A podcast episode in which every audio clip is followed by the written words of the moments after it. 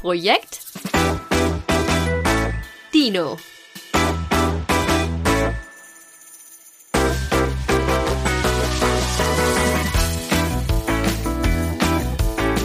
Longtime kein Projekt Dino, aber das ändert sich jetzt zum Glück wieder, denn ich bin zurück Falls sich meine Stimme gerade ein bisschen komisch anhört, dann liegt das diesmal ausnahmsweise weder am Mikro noch an euren Endgeräten, sondern daran, dass ich eine kleine Stimmbandentzündung habe. Ist aber schon deutlich besser geworden. Und weil ich nicht weiß, wie lange sich das jetzt noch ziehen wird mit der angeschlagenen Stimme und ich die Folge nicht noch länger rausschieben wollte, dachte ich, ich mache das jetzt einfach und wir gucken mal, wie es läuft. Ich habe übrigens auch schon gehört, dass mir die Stimme viel besser stehen würde. Ich weiß nicht, ich finde es irgendwie ein bisschen befremdlich, weil ich das Gefühl habe, ich höre mich doch ganz anders an als sonst. Ich hoffe, ihr könnt mich trotzdem so akzeptieren, wie es gerade ist. Und jetzt würde ich euch gerne eine mega krasse Geschichte dazu erzählen, warum so lange keine neue Folge Projekt Dino online kam. Aber ich möchte da ganz ehrlich mit euch sein. Es lag hauptsächlich daran, dass ich es einfach wieder und wieder aufgeschoben habe. Ich habe mir immer wieder eine neue Ausrede gesucht, warum ich gerade in dieser Woche keinen Podcast aufnehmen kann und habe prokrastiniert, dass es nicht mehr krasser geht. Vor allem auch, weil ich zurzeit so ein krasses Kreativ habe, also nicht kreativ mit V, sondern kreativ mit F groß geschrieben, ein Namenwort, wie man so schön gelernt hat in der Grundschule, was bedeutet, dass ich irgendwie ein bisschen leer bin in der Birne gerade. Es fällt mir schwer, kreativ zu sein, aber es wird gerade auch wieder besser. Jetzt, wo sich die Regeln ein bisschen lockern, wo die Sonne kommt, wo man wieder mehr erleben kann, merke ich, dass ich so ein bisschen aus meinem Tief wieder rauskomme, aus dem Kreativ und auch aus allen anderen Tiefs. Irgendwie war es die letzten Wochen so ein bisschen, nee, bei mir. Ich dachte aber, dass das eigentlich ein ganz cooler Anlass wäre, um unter anderem heute auch dieses Thema zu besprechen. Aufschieben. Dieses Thema Aufschieb ist nämlich für viele von uns ein riesengroßes, sei es, wenn es um private Dinge geht, wenn es um den Job geht, wenn es ums Hobby geht, wenn es um so basic, in Anführungszeichen, Erwachsenenaufgaben geht, wie Steuer machen, Versicherungsthemen, vielleicht auch einfach nur den Haushalt. Das fängt ja manchmal auch schon beim Putzen an. Manchmal sind es auch größere Themen und ich dachte, weil das Thema Aufschieben so viele von uns betrifft, könnten wir da heute mal drüber reden. Ein Thema, das wir nicht aufschieben heute, ist die Vorstellung unseres heutigen Partners. Deswegen kommt jetzt einmal ganz kurz Werbung. Diese Folge Projektino wird euch präsentiert von meiner Krankenkasse und wahrscheinlich auch der Krankenkasse von ganz vielen von euch. Also von der Techniker oder besser gesagt von der Techniker App TK Doc. Das ist eine kostenlose App, die aus einem Smartphone oder einem Tablet ganz schnell einen digitalen Gesundheitsassistenten machen kann. Denn mit der App hat man Zugriff auf das sogenannte TK Ärztezentrum und da beraten einen MedizinerInnen rund um sämtliche gesundheitliche Fragen von Erkrankungen oder Therapien bis hin zu Fragen zu anstehenden Eingriffen. Über die App kann man die Fragen per Chat stellen oder auch per Videochat. Man kann aber auch klassisch telefonieren oder einfach E-Mail schreiben, je nachdem, was einem da lieber ist. Und Zusätzlich zur allgemeinen Beratung bietet die TK Doc App auch eine TK Online Sprechstunde. Das ist dann quasi eine voll digitalisierte Fernbehandlung. Aktuell gibt's da verschiedene Indikationen, für die man sich Sprechstunden buchen kann, beziehungsweise für die man eine Sprechstunde wahrnehmen kann. Und darunter fallen unter anderem Covid-19, grippale Infekte, aber auch sowas wie unspezifische Rückenschmerzen oder Migräneanfälle und wie gesagt auch noch vier weitere Punkte, aber das würde jetzt ein bisschen den Rahmen sprengen. Deswegen lieber einmal zum Sinn und Zweck der Fernbehandlung. Das kann man sich im Endeffekt vorstellen wie eine digitale Sprechstunde, bei der am Ende dann auch eine Diagnose von entsprechenden Fachärztinnen gestellt wird, Therapieempfehlungen gegeben werden, aber auch Rezepte das ist meiner Meinung nach ein echt cooles Konzept von der Techniker Krankenkasse, das den Alltag deutlich erleichtern kann, wenn man es nutzt, werde ich bei Gelegenheit definitiv mal testen.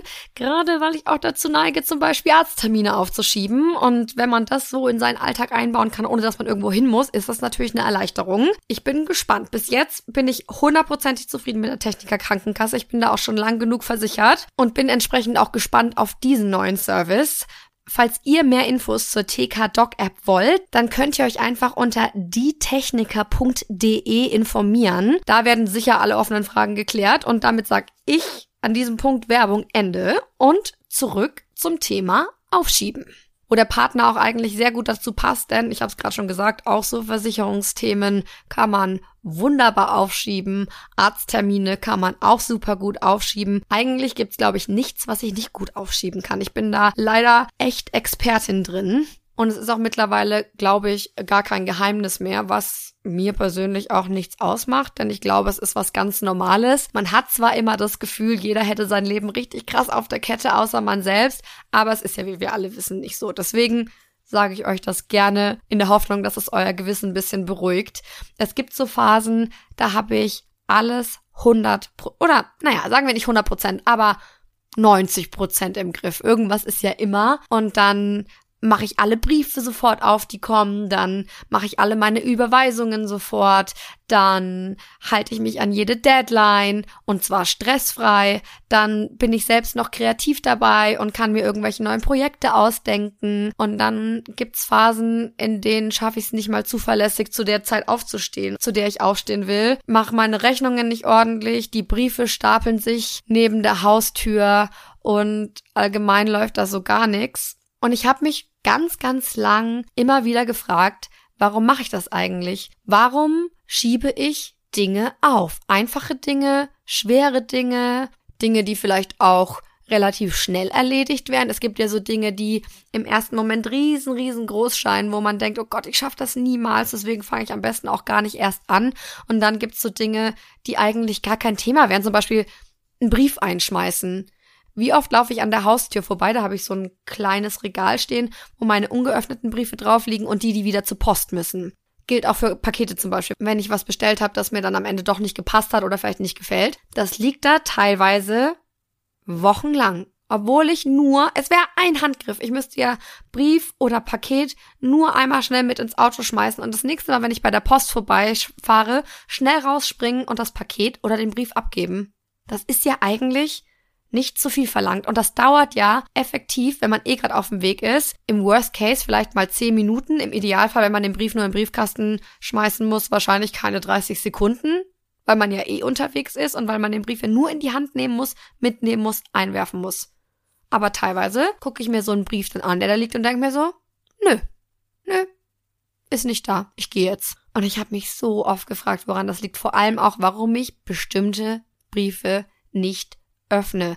Was ich in meinem Leben schon an Mahngebühren gezahlt habe, das wollt ihr gar nicht wissen. Das ist vielleicht auch ein bisschen unangenehm. Gerade weil es einfach uncool ist, seine Rechnungen nicht zu überweisen, weil wenn man Geld schuldet, dann soll man das auch bezahlen. Vor allem, wenn es an kleine Unternehmen geht, an selbstständige Menschen. Ich meine, irgendeinem Großkonzern tut es auf jeden Fall nicht weh, wenn die mir eine erste oder eine zweite Mahnung schicken. Aber wenn es um Leute geht, die auf ihr Geld jeden Monat angewiesen sind, dann ist das uncool, seine Rechnungen nicht zu überweisen. Weiß ich als Selbstständige natürlich selbst.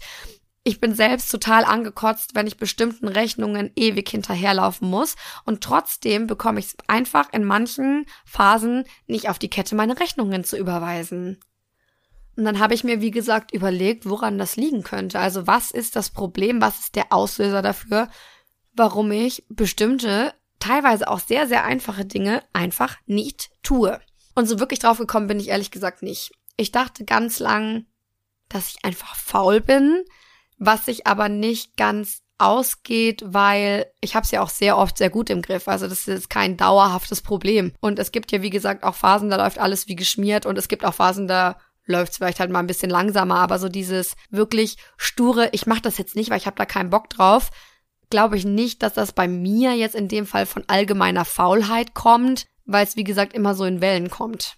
Und ich hatte dann super, super, super interessantes Gespräch mit der Freundin einer Freundin auf der Hochzeit von unserer gemeinsamen Freundin. Da saßen wir nämlich am gleichen Tisch. Und die Freundin von der Freundin ist Psychologin.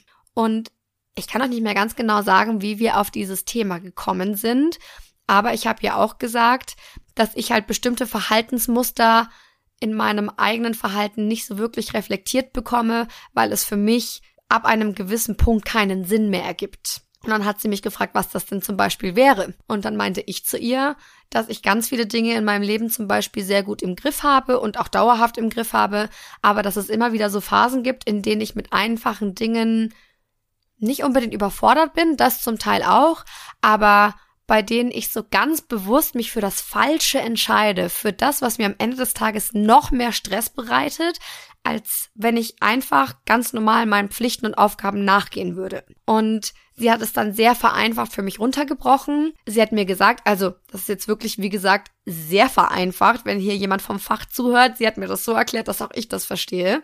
Sie hat gesagt, im Endeffekt gibt es da natürlich, wie bei allem im Leben, verschiedene Auslöser. Ein Sachverhalt, den es aber relativ häufig gibt, liegt darin begründet, dass Menschen ein gewisses Level an Drama und Aufregung in ihrem Leben suchen. Ich kann euch jetzt nicht genau sagen, was das für Level sind, aber es ist anscheinend so, dass wir auf irgendeine Art, die einen mehr, die anderen weniger, ein bisschen Aufregung in unserem Leben brauchen. Und wenn das jetzt so ist, dass man ein für sein Empfinden relativ aufregungsloses Leben hat, weil man zum Beispiel glückliche Beziehungen führt, aus einem Elternhaus kommt, wo es kein Drama gibt oder vielleicht auch für den Punkt davor Single ist und glücklich damit oder weil man mit seinem Job zufrieden ist, einfach weil jetzt nicht viel dramatische Dinge passieren, dann kann das sein, dass man sich sein Drama anderweitig sucht oder seine Aufregung im Leben. Zum Beispiel durch bestimmte Adrenalinkicks, also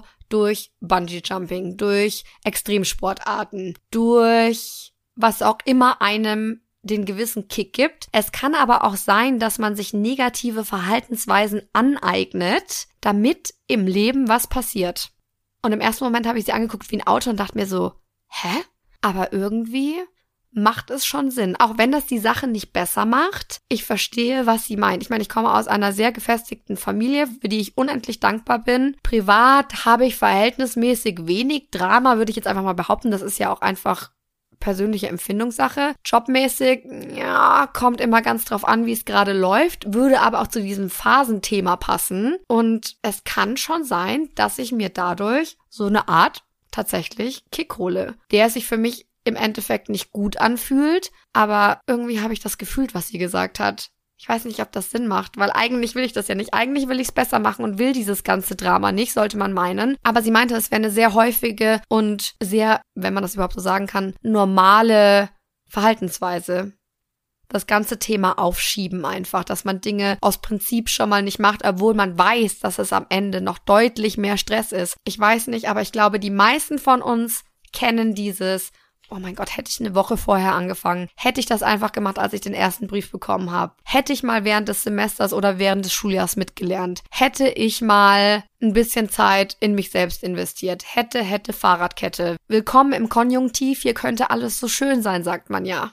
Und alle, die das nicht kennen, sind für mich irgendwie überirdische Wesen. Ich finde es so krass, wenn Menschen nicht aufschieben, das klingt vielleicht absurd für die Leute, die dieses Aufschiebeproblem nicht haben, was glaube ich die Minderheit ist. Aber es gibt halt Menschen, die machen immer alles sofort. Ich glaube, das sind die Menschen, die früher aus der Schule heimgekommen sind und direkt und noch motiviert ihre Hausaufgaben gemacht haben. Ich habe immer früher im Bus abgeschrieben morgens vor der ersten Stunde. Da hätte ich schon ahnen können, worauf das rausläuft. Aber ja, Dinge immer direkt tun und Ideen direkt umsetzen und Pflichten direkt erfüllen. Die Menschen, die das ausnahmslos machen, das sind für mich SuperheldInnen. Ohne Witz, ich finde das so krass, das ist für mich eine Superkraft. Auf der anderen Seite, wie gesagt, sind es deutlich mehr Menschen, die aufschieben. Das sehe ich ja alleine, wenn ich in meinen Familien- oder Bekanntenkreis gucke. Und das merke ich auch, wenn ich zum Beispiel mal eine Story poste, in der ich solche Dinge erzähle, was dann für Rückmeldungen kommen. Meine Lieblingsrückmeldungen sind die, wenn ich sage, boah, jetzt bin ich 27 und habe das und das und das immer noch nicht im Griff. Und dann bekomme ich Nachrichten von Ü30, Ü40, Ü50, die sagen, hey, Christine, das wird sich in deinem ganzen Leben nicht ändern. Und es macht ja irgendwie auch Sinn, weil ich glaube, dass diese Auslöser fürs Aufschieben das ganze Leben einen begleiten. Man muss halt wissen, warum man gewisse Dinge aufschiebt. Und das finde ich mega schwer tatsächlich. Also ich schiebe bestimmte Dinge ja auf, weil ich in dem Moment offensichtlich keinen Bock drauf habe. Aber zu verstehen in dem Moment, warum ich keinen Bock auf eine bestimmte Sache habe, da tue ich mich immer noch wahnsinnig schwer. Und ich versuche das, seit ich dieses Gespräch auf der Hochzeit geführt habe. Seitdem versuche ich zu begreifen, warum ich gewisse Dinge in einem bestimmten Moment nicht tun will oder kann. Denn wenn man das dann erstmal weiß, dann ist es nochmal eine andere Art von bewusster Entscheidung. Und dann fällt es mir manchmal auch leichter zu sagen, Christine, reiß dich zusammen, mach das jetzt einfach. Oder auch bewusst zu sagen, gut, du hast dich dagegen entschieden, dann machst du das heute nicht. Überleg dir, wann du es machst und dann mach es wirklich. Und bei dieser Beobachtung, warum ich bestimmte Dinge aufschiebe, sind mir zwei Dinge hauptsächlich aufgefallen. Also zwei Hauptgründe, warum ich persönlich aufschiebe. Es gibt ja, wie gesagt, ganz viele verschiedene Gründe.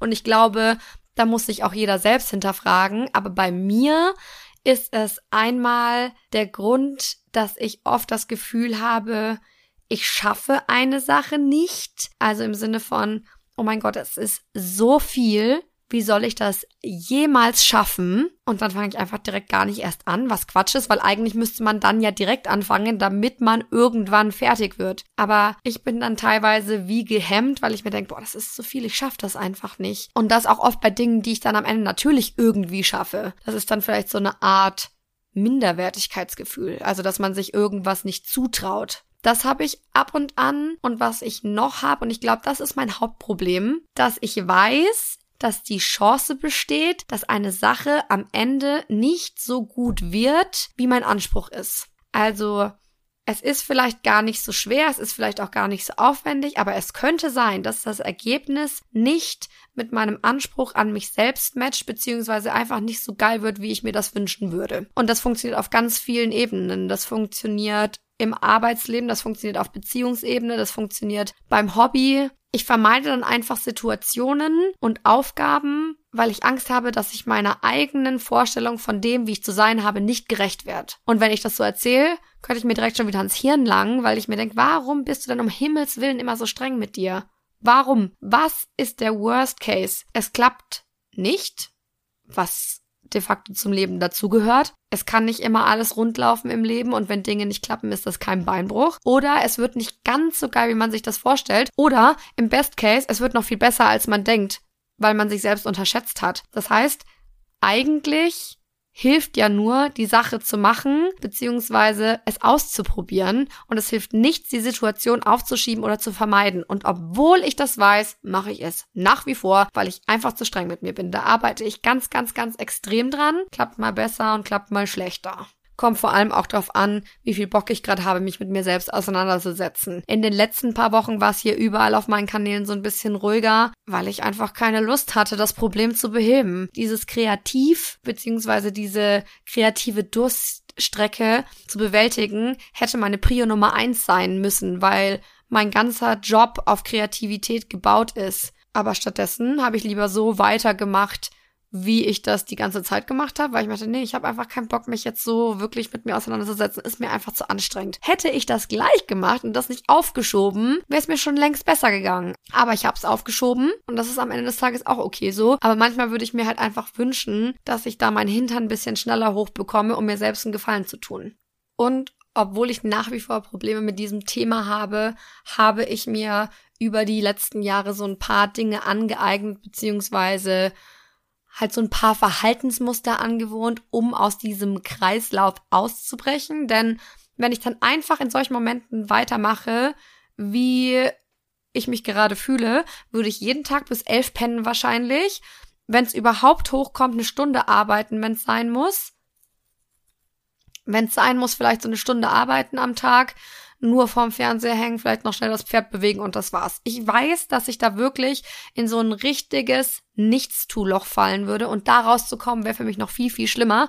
Deswegen habe ich mir so ein paar Taktiken entwickelt, die ich sowohl nutze, wenn es läuft, als auch wenn es nicht läuft. Also Beispiel Listen schreiben. Ich bin ein absoluter Listenmensch. Erstens, damit ich meine To-Dos im Blick habe und nicht den Überblick verliere, weil ich auch das kreative Chaos sehr doll lebe. Das heißt, ich muss irgendwie sicherstellen, dass nichts untergeht. Da helfen mir Listen. Anderen Menschen helfen da vielleicht andere Dinge, wie ein Tagebuch zum Beispiel oder ein Arbeitskalender, weiß der Kuckuck was. Ich mache das gerne mit To-Do-Listen, aber auch mit in Anführungszeichen nenne ich jetzt mal Zeitlisten, also mit festen Timings. Wenn ich eine Phase habe, in der alles ganz gut läuft und in der ich alles ganz gut gelevelt bekomme, dann habe ich einfach so einen Wochenplan, wo drin steht, okay, das musst du an dem Tag machen, das musst du an dem Tag machen, das kannst du irgendwann innerhalb von diesen fünf Tagen machen und das läuft dann auch alles ganz easy. Das arbeite ich dann einfach ab. Wenn ich Phasen habe, in denen wirklich alles schwierig ist und in denen fast nichts klappt, dann muss ich mir sogar Stundenpläne machen, wie früher in der Schule, dass ich sage, okay, mein zum Beispiel Arbeitstag hat heute acht Stunden. Und in diesen acht Stunden möchte ich dies, das und jenes schaffen. Wie plane ich meine Zeit ein, damit ich all das schaffe? Beziehungsweise, dass ich all das okay schaffe. Und dann überlege ich mir halt, okay, die Aufgabe, die dauert eigentlich 20 Minuten, trage ich mir mal eine halbe Stunde ein, damit ich es auf jeden Fall schaffe. Die Aufgabe dauert drei Stunden, da blocke ich mir dann zum Beispiel den Vormittag und so weiter und so fort. Ich glaube, ihr versteht das Prinzip. Und was da für mich ganz wichtig ist, beziehungsweise was ich gemerkt habe, was mir total hilft, ist sich wirklich Zeit zu nehmen. Das klingt immer so ein bisschen widersprüchlich, weil man das Gefühl hat, oh mein Gott, ich habe keine Zeit, wie soll ich das alles schaffen? Aber je mehr Druck man dann aufbaut, im Sinne von, du musst heute 25 Aufgaben schaffen, desto geringer ist die Chance, dass es dann am Ende klappt. Lieber nehme ich mir für den Tag weniger vor, schaffe dann aber über die Woche gesehen mehr, weil ich dann wirklich mich jeden Tag dran halten kann und das wirklich schaffen kann, auch mal mit einer kleinen Pause dazwischen. Das heißt ja nicht, dass man voll durchpowern muss. Und das bezieht sich auch um Himmels Willen nicht nur auf die Arbeit. Das kann sich auch aufs Privatleben beziehen. Wir hatten schon mal das Thema, dass ich zum Beispiel schlecht darin bin, WhatsApp-Nachrichten zu beantworten, weil ich eh so viel am Handy hänge. Und wenn ich gerade wenig Zeit habe, dann kann es schon mal sein, dass ich mich entweder gar nicht melde oder erst Wochen später. Und dann gibt's halt auch so Momente, wo ich sage, so jetzt reicht's, jetzt muss ich mich mal hinsetzen und überlegen, wem schulde ich alles eine Antwort, welche Themen gibt es zu besprechen, wem habe ich seit Ewigkeit versprochen, dass wir uns mal wiedersehen, was möchte ich für mich auch tun? Und dann mir einfach so einen Plan schmieden von der Arbeit über mein Privatleben, über meine Me-Time, also das privateste Privatleben, sage ich jetzt mal, einfach so simpel es auch klingen mag, planen, das hilft mir extrem. Ich kann auch verstehen, dass manche Menschen von Plänen gestresst sind und sagen, oh mein Gott, dann wird es noch viel schlimmer. Aber ich glaube, dass man das recht gut unterbinden kann, indem man sich halt für bestimmte Dinge genug Zeit nimmt. Ist doch dann am Ende immer noch besser, als wieder den ganzen Tag gar nichts geschafft zu haben. Und wenn es am Ende nur drei oder vier Dinge sind auf beruflicher, privater und freundschaftlicher Ebene oder Beziehungsebene. Es ist doch besser, wenn ich in Anführungszeichen nur vier Dinge geschafft habe, anstatt wieder gar nichts. Man darf sich da, glaube ich, nicht mit sich selbst gleichsetzen in den Phasen, wo alles läuft. Das mache ich nämlich auch gerne, wo ich mir denke, Christine, jetzt stell dich nicht so an. Normalerweise machst du das, was du in einer Woche jetzt geschafft hast, innerhalb von einem Tag sonst. Ja, hilft mir aber halt nicht weiter, wenn in dem Moment nicht mehr geht. Da muss man, wie gesagt, einfach ein bisschen entspannter mit sich selbst sein, den Druck rausnehmen, ein bisschen mehr Verständnis für sich selbst haben. Ich glaube, das fehlt vielen von uns. Nicht nur das Verständnis für andere und die Empathie, sondern auch das Verständnis für sich selbst. Ist nämlich auch anstrengend. Habe ich mir in den letzten Wochen so oft gedacht. Ich habe das einfach immer weiter aufgeschoben, mich mit mir selbst auseinanderzusetzen, weil es mir zu anstrengend war weil ich Angst hatte, dass ich es nicht gleich in den Griff bekomme. Oder weil ich auch so ein bisschen Angst habe, mich da mit meiner Gefühlswelt auseinanderzusetzen, weil ich einfach nicht so gut mit negativen Emotionen bin. Aber das gehört zum Erwachsenwerden, zum Wachsen dazu. Und ich glaube, das hat auch gar nicht viel mit dem Alter zu tun, sondern damit, ob man halt bereit ist, reifer zu werden. Und das kann man ja sein Leben lang. Oder halt auch nicht, wenn man keinen Bock hat. Ich meine, das muss ja am Ende des Tages jeder für sich wissen. Aber ich persönlich finde es halt mega spannend, mich selbst ein bisschen besser zu begreifen. Und ich habe auch das Gefühl, wenn man sich selbst besser versteht und seine Verhaltensmuster, kann man wiederum auch empathischer gegenüber anderen Menschen sein. Das heißt, das ist eine Bereicherung für alle Beteiligten im Idealfall. Und es hilft auch irgendwie ein bisschen, um sich selbst nicht ganz so ernst zu nehmen. Natürlich beschäftigt man sich in solchen Momenten mit ernsten Dingen, aber man bekommt halt ein bisschen mehr Verständnis für sich. Wenn das Sinn macht. So empfinde ich das zumindest. Das ist natürlich auch immer individuell. Ich bin ja hier keine Expertin. Ich erzähle euch ja nur von meinem Leben, von meinem Wachstum, von meiner Einschätzung. Und am Ende muss das jeder für sich selbst wissen. Und das schadet niemanden von uns, beziehungsweise würde es den meisten von uns sehr, sehr, sehr, sehr gut tun, sich mehr mit sich selbst auseinanderzusetzen. Natürlich nur dann, wenn man bereit dafür ist, weil ich glaube, wenn man das in den falschen Momenten tut, kann das auch schwierig sein, weil es natürlich auch Kraft kostet. Aber in der Regel sollten wir das alle mehr tun. Moralapostel over. So sollte das jetzt eigentlich gar nicht klingen. Jetzt klingt das, als hätte ich die ganze Nacht gefeiert und Moralapostelig. Toll.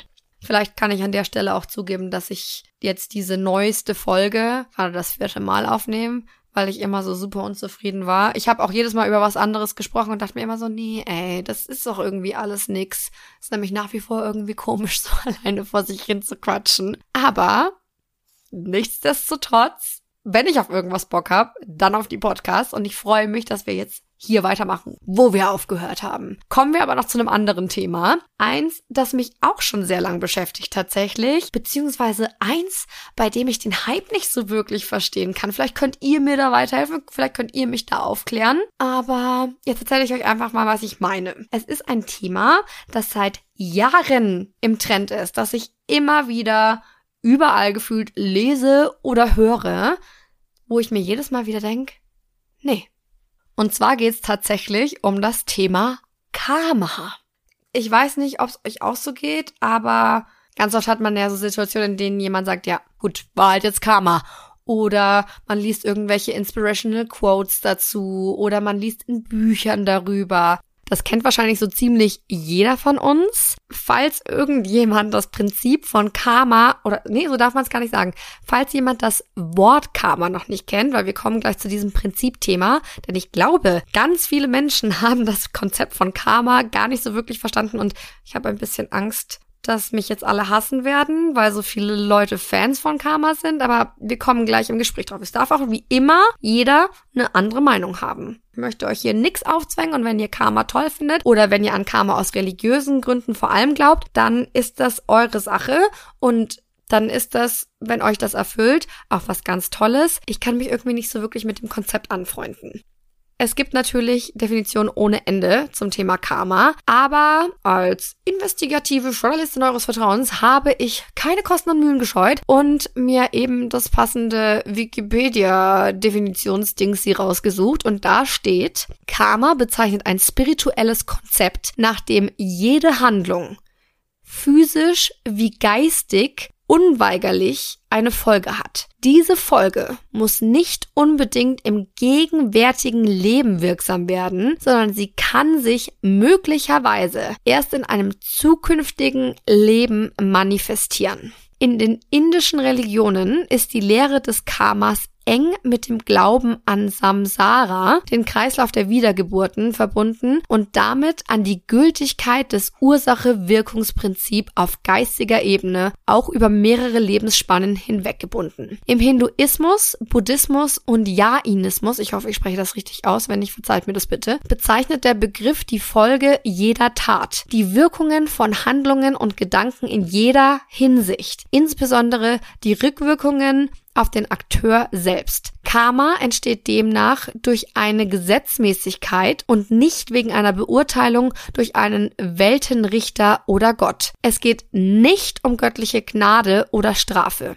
Das finde ich persönlich sehr interessant, denn ich habe das Gefühl, dass viele Menschen Karma ganz anders auslegen, als es jetzt hier definiert wurde. Entweder im Sinne von, wenn ich jetzt was Gutes tue, bekomme ich ganz viele tolle Karma-Punkte und mir wird nie wieder was Schlechtes passieren. Oder eine andere Person, die mir zum Beispiel Unrecht getan hat oder irgendwas Schlechtes getan hat, kann das gerne tun, denn Karma regelt das. Das ist mein Lieblingssatz. Karma regelt, wo ich mir denke, äh, ob die Welt so funktioniert, unsicher. Und ich finde beides, also beide dieser Ansichtsweisen für mein Verständnis irgendwie schwachsinnig. Ohne da jemandem zu nahe treten zu wollen, muss ich nochmal sagen. Gerade weil das halt so ein ultra gehyptes Thema ist, aber ich möchte einfach einmal drüber sprechen, weil ich es wichtig finde, zu verstehen, woran so viele Menschen aktuell glauben, weil es im Trend ist. Gerade weil das auch ein super altes, religiöses, wichtiges Konzept ist, dass man nicht einfach mal so für sich auslegen sollte, nur weil es gerade hip ist. Jetzt klinge ich wie eine 50-jährige Oma. Vielleicht passt da meine Stimme auch irgendwie besser zu.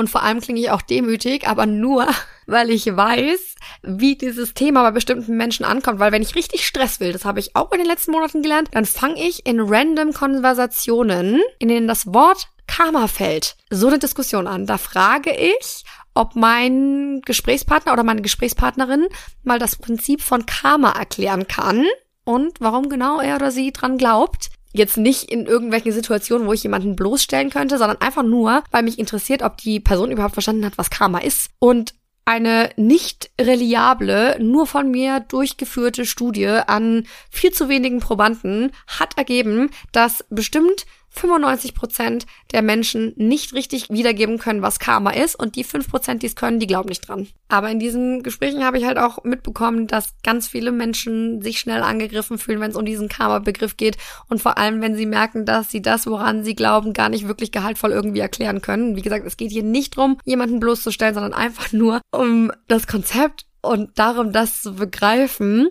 Also, Ihr habt ja die Definition gehört. Es gibt noch ganz viele andere Definitionen. Ich glaube, wenn man die Definition verinnerlicht, merkt man ganz schnell, dass Karma und der wirkliche Sinn dahinter wenig mit dem hat, was zum Beispiel bei Social Media propagiert wird. Also dieser Gedanke, man sammelt mal eben Bonuspunkte, damit einem gleich irgendwas Cooles passiert. Oder wenn ich jetzt mich schlecht verhalte, kann es sein, dass irgendein Wunsch nicht in Erfüllung geht. Das ist nicht wirklich das, was Karma eigentlich bedeutet. Ich glaube aus dem Grund nicht dran, weil mich das Prinzip einfach nicht anspricht und vor allem, weil ich es auch sehr, sehr kritisch finde, dieses Karma regelt, beziehungsweise zu sagen, ja, ist mir egal, wenn mir jetzt was Schlechtes passiert wird, der Person passiert dann auch was Schlechtes, ich muss mich da gar nicht drum kümmern. Das finde ich irgendwie einen grenzwertigen Gedanken, weil der im ersten Moment so erscheint, als würde man sagen, ich will der Person nichts Böses, ich muss mich da jetzt auch nicht irgendwie rächen, weil Karma regelt das eh,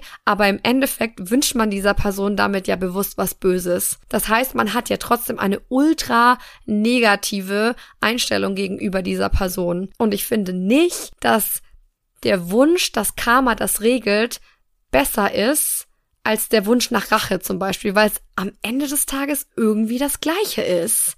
Ich meine, der Gedanke ist irgendwie schön. Gute Taten, gutes Leben, schlechte Taten, schlechtes Leben. Aber Erstens, wenn wir in die Welt schauen und uns bestimmte Menschen ansehen, von denen, die um die Ecke wohnen, bis hin zu irgendwelchen Diktatoren oder lass es Terroristen sein, ich weiß es nicht, dann merken wir ganz schnell, dass das Leben nicht so funktioniert, zumindest nicht in diesem einen Leben, das wir haben. Wenn man an Wiedergeburt glaubt, dann kann das natürlich sein, dass der Gedanke mehr Sinn ergibt. Tut's aber für mich jetzt in diesem Sinne nicht. Und Gleichzeitig finde ich es einfach befremdlich, jemandem was Schlechtes zu wünschen. Also gerade wo ich so an mir arbeite und versuche empathisch zu sein und versuche mich in Menschen hineinzuversetzen, glaube ich, dass Karma nicht der richtige Weg ist, so wie das in den Medien propagiert wird, in den sozialen Netzwerken vor allem. Ich weiß gar nicht, ob man mir folgen kann. Ich glaube nämlich trotzdem nicht, dass gute Taten gutes Karma bedeuten schlechte Taten schlechtes Karma. Ich glaube daran, dass man viele Dinge in seinem Leben anzieht durch die Einstellung, die man gewissen Dingen gegenüber hat und dass man glücklich sein auch bis zu einem gewissen Grad steuern kann, wenn es einem gut geht, beziehungsweise wenn man die psychischen Voraussetzungen dafür hat. Aber ich glaube nicht, dass das Leben nach so einer einfachen Gleichung funktioniert wie du tust was Böses, dir wird was Schlimmes passieren, du tust was Gutes, dir wird was Gutes passieren. Und ich weiß auch nicht so wirklich, wie man dran glauben kann, wenn man eben in die Welt rausschaut und sieht, dass es ja doch tagtäglich ganz anders abläuft.